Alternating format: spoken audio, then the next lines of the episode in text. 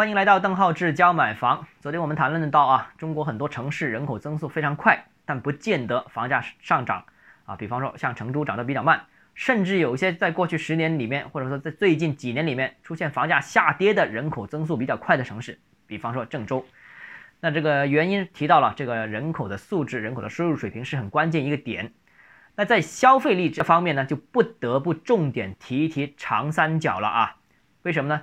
因为长三角这个城市增速虽然在全国比较快，但是还没珠三角快。珠三角的广州、深圳是在全国排第一、第二位的，所以长三角人口增速啊，从单个城市看，其实这里面很多城市都是第二梯队的。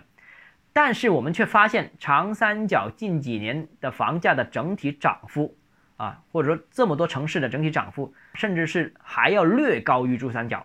人口增速没你快，但是房价增速比你快，为什么呢？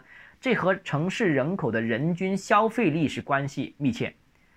目前我国人均 GDP 前十的城市是哪些呢？大家知不知道？啊，一般人第一反应就是人均 GDP 第一，那肯定是深圳了。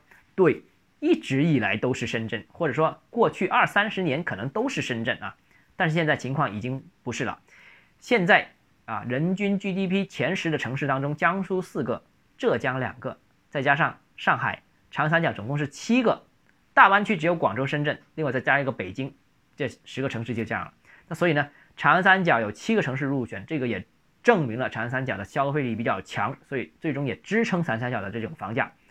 那在这些城市当中啊，这个顺序是这样的：第一无锡，第二北京，第三南京，然后是苏州、深圳、上海、常州、杭州、广州、宁波。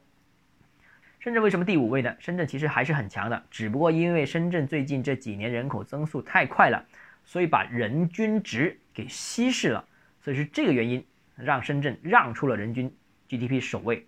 那但是它的这个好处就是人口增速比较快了啊。第一位的竟然是无锡，所以啊，我们也看到无锡是比较有钱或者说人均消费力比较强的一个城市。最终我们见到无锡的房价在全国也是上涨速度比较快的。虽然它人口只有七百五十万啊，但是它房价涨幅仍然在全国名列前茅，并不比深圳，并不比上海这些一线的国际化大都市涨得慢。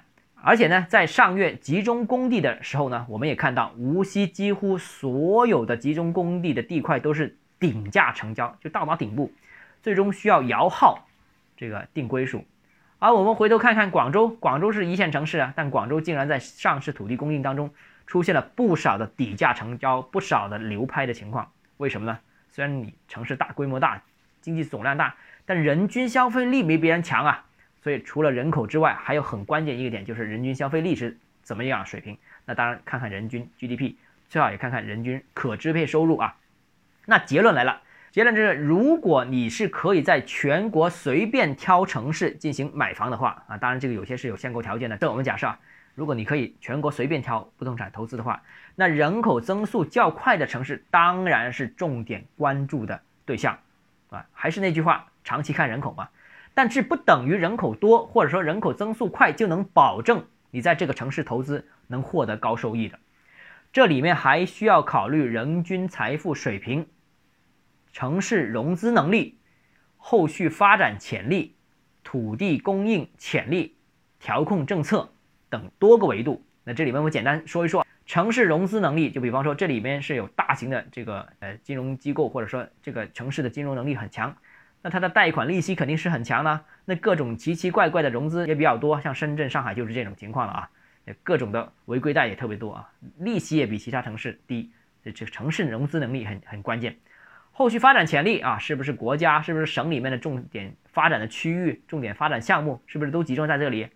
土地供应的多少啊，这些也很关键，调控政策的宽松也是很关键，所以这是一个综合的一个结果，那绝对不是一些外行人看的那么简单的，就说哎人口增速快，你买这里吧，像成都不是这么简单的，这个是很容易踩雷的，这个必须要是有专业的多维度进行一个判断。那到底在全国维度买哪里看哪里的话，当然大家知道长三角、珠三角，那如果结合政策和价格，哪里又是更突出呢？如果你有购房疑问想咨询我本人的话，如果你有商务合作需求，都请加 V d h e z j m f。就是邓浩志教买房六个字拼音首字母小写这个微信号。我们明天见。